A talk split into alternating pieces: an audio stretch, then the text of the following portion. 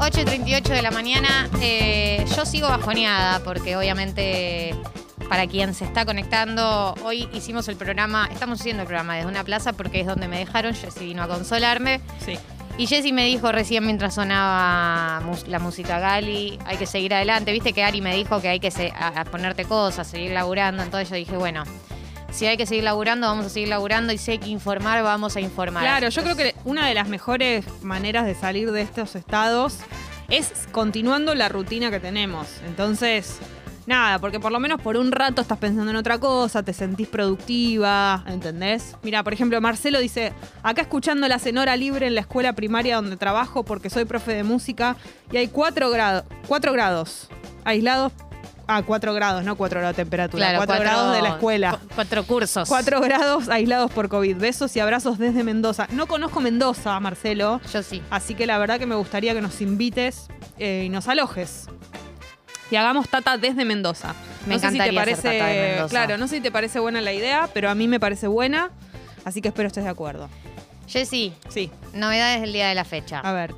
La primera novedad es inevitable no arrancar por acá porque surgió ayer a la noche y me parece que es eh, lo más importante de las noticias de las últimas horas, que es que anoche se filtró una foto em, de eh, un cumpleaños de Fabiola Yáñez en el, día 14 de julio del 2020 en Olivos, eh, donde se la ve en un festejo con nueve personas, sin barbijo, eh, en plena cuarentena estricta, ¿no? Chequeado, ya lo chequeó, digamos, y dijo que son verdaderas las fotos.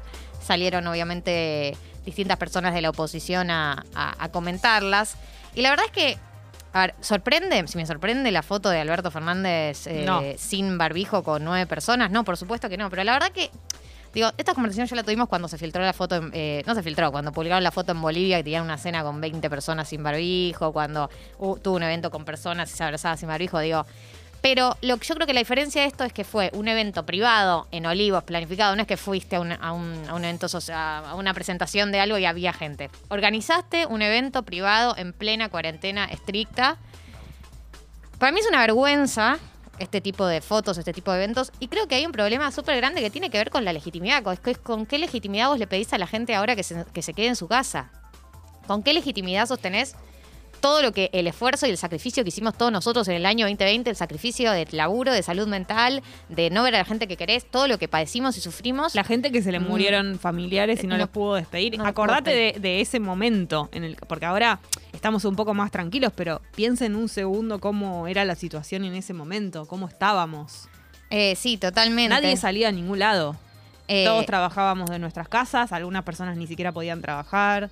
Era ese, ese momento era. Un padecimiento enorme que hemos vivido todos y además de nuevo, yo creo que este tipo de eventos eh, confirma como las peores sospechas de la política y para mí nunca la salida es eh, tipo el que se vayan todos, la antipolítica. Es, es, un movimiento que a mí me da mucho miedo porque no es que tenemos muchas herramientas más para transformar la realidad, pero al final terminás confirmando todas las peores teorías sobre los políticos, que es que eh, están completamente alejados de lo que pasa en la sociedad, que están independizados de lo que pasa en la sociedad, que dicen una cosa y hacen otra, y más en un contexto tan grave como este, como que en otros contextos vos decís, bueno, puede pasar, en medio de una pandemia sin precedentes, eh, haces un evento de cumpleaños, te sacás una foto encima, porque la impunidad que hay que tener para, además de hacer algo ilegal, sacarte una foto y registrarlo, eso también me sorprende muchísimo.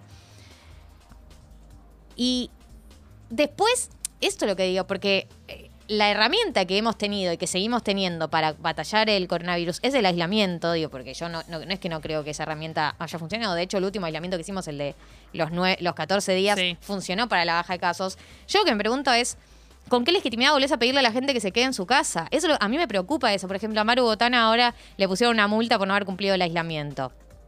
¿Con qué legitimidad? Digo, todo, todo una política sanitaria que vos tenés que aplicar. en el peor momento no lo, no lo cumpliste, claro.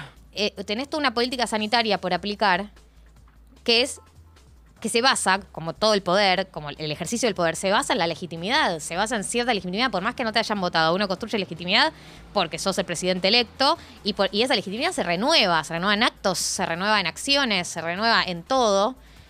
Y para mí es muy complicado este tipo de mensajes porque, digamos, o sea, como que trae los peores fantasmas de la política y de alguna manera le da la razón a toda esta gente que militó en contra de la cuarentena, a toda esta gente que militó en contra de la política sanitaria que tenía que ver con los cuidados. Y es, bueno, ¿qué es? Eh, Sí, ¿no le das que material un- para hablar. y, y ahora es un caos, y ahora es un caos porque si, si hay personas que ahora ya no sienten que tienen que responderle al presidente, bueno, ¿quién nos guía? Porque la verdad que una pandemia tiene que tener un, un guía, alguien que te ordene cómo salir. Encima, dos días antes de que apareciera esta foto, eh, se estrenó la, la entrevista en Caja Negra en la que habló del tema de las visitas a Olivos. Sí, claro. Entonces, después aparece la foto. Eso, primero veníamos ya de la filtración de toda la gente que lo había visitado. Él dice, bueno, yo soy presidente y tengo, Tengo que, que reunirme gente, para gobernar. sí. Ok, de una, igual hubo un montón de visitas que, que, que, que, que- que tuvo cuánta duda, ¿no? Pero venís de eso y encima ahora se filtra esto, o sea, nada, confirma, la- la- lamentablemente confirma las peores sospechas que uno tiene de los políticos, Hmm. que no es que sorprenden, pero es como que nada, acá estamos argentinos de nuevo poniendo eh, la fe eh, y sacrificándonos y, y- y haciendo todo este esfuerzo y, y políticos que no están a la altura, políticos y políticas que no están a la altura. Y es un bajón, porque la verdad es que no tenemos otra herramienta para transformar la realidad. No es que yo te digo, tipo, bueno, entonces apostemos a, no sé, las ONG. No, no tienen el poder para cambiar eh, el país. El único, el la única institución que tiene el poder para cambiar la realidad de un país es el Estado. Entonces, la verdad que es un bajón, porque es, no, no tenemos muchas herramientas más y estamos acá desencantados, con, golpeados porque venimos de una pandemia y encima tenemos que ver una foto así. Hasta ahora el que habló es Santiago Cafiero. Claro, Santiago Cafiero salió a decir, eh, fue un error, no debería haber ocurrido. eh, y fue un evento social que no debería haber ocurrido, dijo con Gustavo, con el gato, en Radio 10.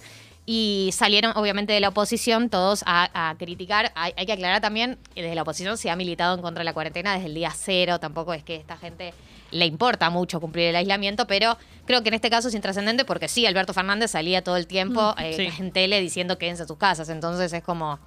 Digo, tampoco la oposición es, es, eh, un sector que le haya importado mucho cumplirlo, pero es intrascendente, porque el que lo hizo fue Alberto Fernández y el que salía diciendo quédate en tu casa era él. Era él, Entonces, eh, en todo caso, tenía mucho más sentido que salga, se filtre una foto de Milei en una reunión social, que por lo menos tenía ese discurso, que Alberto Fernández.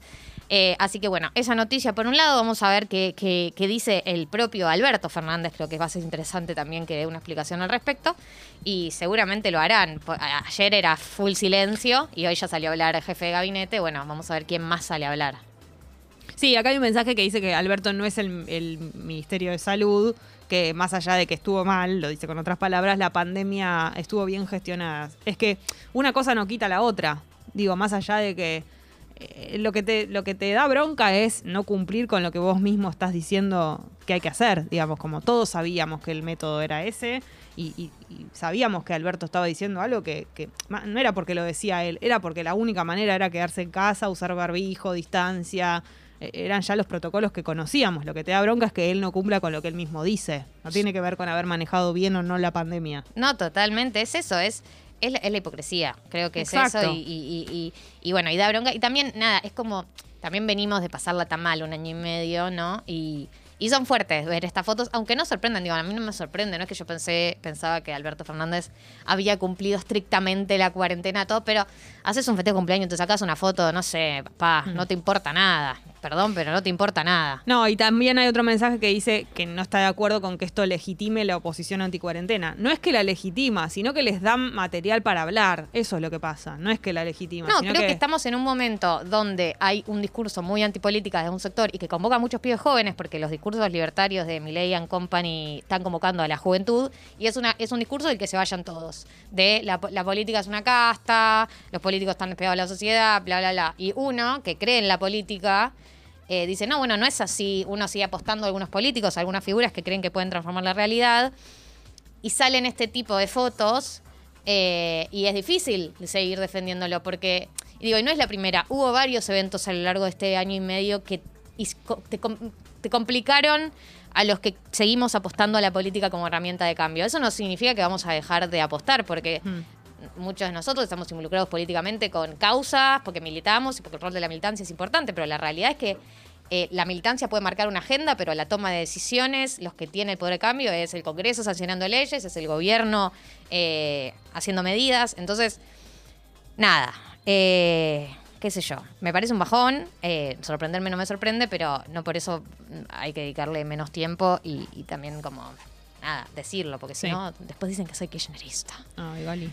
Eh, en otro orden de cosas y cambiando un poco de tema, salió la inflación, salió el dato de la inflación de julio y fue del 3%, va- ya vamos acumulados un 29,1% en este año. Sigue desacelerándose, no tanto como esperaban, pero sí eh, sigue desacelerando. Eh, recordemos que en marzo veníamos de 4.8, eh, abril 4.1, mayo 3.3, junio 3.2.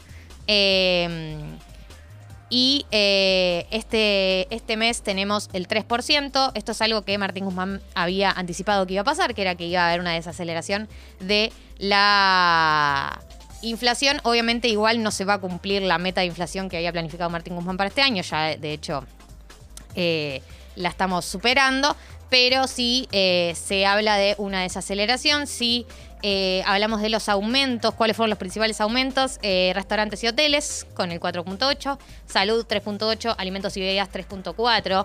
Eh, no es eh, casualidad, en muchos de estos meses alimentos viene teniendo una inflación por encima del promedio. Y es uno de los rubros más importantes y donde más se va la guita de las personas, ¿no? En el mes a mes, así que es para... lo único en lo que no puedes recortar. Totalmente, es lo único en lo que no puedes recortar sin ninguna duda. Eh, si. mm, digo, y, es algo pa- para mirar, porque siempre empieza de nuevo la discusión: quién tiene la culpa, los empresarios, el aumento de la demanda, qué sé yo. Bueno, no sé quién tiene la culpa, pero la realidad es que sigue golpeando que haya una inflación de los alimentos por encima del promedio de la inflación general. Y hay una pregunta para hacerse, que es por qué están aumentando el precio de los alimentos por encima del promedio eh, general. En estos siete meses ya se superó la meta que se preveía para todo el 2021 y de hecho estuvimos viendo como que las paritarias que se estuvieron cerrando a distintos rubros obviamente está por encima del 30% que era lo que se creía que, que iba a haber este año, eh, pero bueno, no me parece que no sorprende a nadie, medio que viene pasando todos los años, se, estima una inflación anual, se planifica un presupuesto en función de eso y después hay una inflación mucho más alta. Eh, la inflación es un problema estructural de la Argentina hace muchísimos años y medio que nadie, nadie sabe cómo solucionarlo, eh, así que seguimos en esta.